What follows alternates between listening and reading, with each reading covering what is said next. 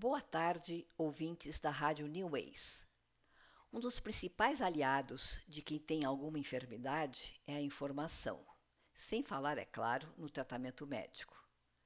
Se você for hipertenso ou diabético, a informação sobre dietas, medidas restritivas ou ações saudáveis são fundamentais para manter sua qualidade de vida.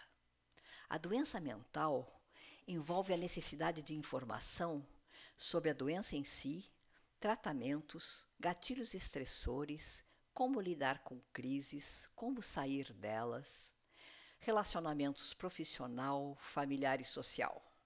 Envolve também um lado geralmente esquecido, o dos cuidadores. Relacionamento com a pessoa doente e também a manutenção do seu próprio equilíbrio como cuidador.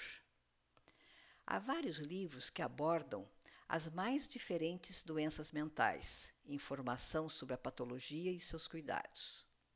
Aqui no Saúde Mental em Foco, apresentarei algumas publicações que têm autoria reconhecida.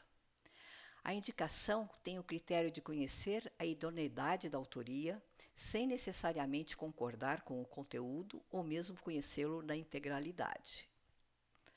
Em 2011, foi lançado o livro Guia para Cuidadores de Pessoas com Transtorno Bipolar.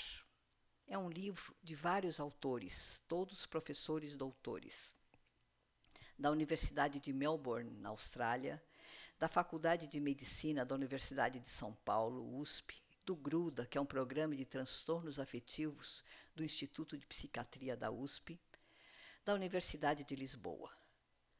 Destaco que o professor Dr. Ricardo Alberto Moreno é também um dos fundadores da Associação Brasileira de Transtorno Bipolar e também um dos fundadores da Abrata. O prefácio do professor Dr. Robert Post, dos Estados Unidos, nos fala sobre essa publicação. E ele nos diz: Este livro é um guia de valor inestimável para lidar com pessoas que sofrem de perturbações do humor grave, como a doença bipolar e a depressão maior. O livro lida com uma área longamente negligenciada de interação com a pessoa doente da perspectiva do cuidador, ajudante, familiar ou amigo preocupado. Ajudar a dar apoio a alguém com a maioria das outras doenças médicas é provavelmente mais previsível. Lidar com perturbações do humor pode ser muito mais misterioso e para além dos conhecimentos gerais das pessoas e da sua zona de conforto. Contudo, um doente deprimido, em virtude dos seus sintomas da doença, irritabilidade, negação da doença, pouca crítica e um sentimento de desesperança, necessita de bastante apoio. Da mesma forma, os próprios sintomas da doença num paciente maniforme, irritabilidade, negação da doença, fraco juízo crítico e um, sentimento incrível de infalibilidade fazem com que a ajuda a ele seja imperativa, mas muito difícil. Este livro oferece um conjunto de conselhos práticos sobre várias circunstâncias com as quais alguém poderá ter que se confrontar.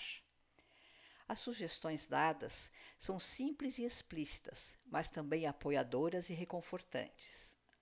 O livro foi escrito por alguns dos maiores especialistas do mundo em perturbações do humor e reflete a vasta experiência deles em apoiar pacientes e seus familiares. Recomendo fortemente este livro a todas as pessoas que lutam para ajudar um amigo ou um familiar com perturbações do humor. Uma vez que essas são doenças altamente prevalentes na população em geral, ter de lidar com os problemas encontrados e tratados de forma tão clara neste livro é muito comum, envolvendo muitos milhões de pessoas em todo o mundo. Este livro será, portanto, extremamente útil para um grande número de doentes e seus cuidadores. E eu encerro avisando que os detalhes dessa publicação estarão no Facebook lá da rádio. Uma boa tarde a todos.